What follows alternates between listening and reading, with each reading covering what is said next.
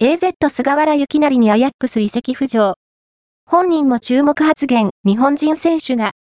オランダ一部 AZ アルクマール所属の日本代表ディフェンダー菅原幸成に、アヤックス移籍の可能性が浮上。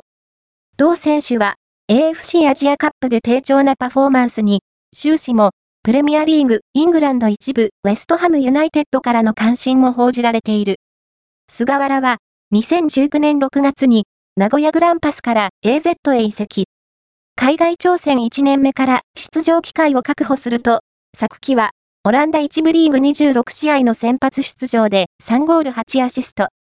今季も、アジアカップ開幕前まで、リーグ戦全試合スタメン出場で、4アシストと結果を残していた。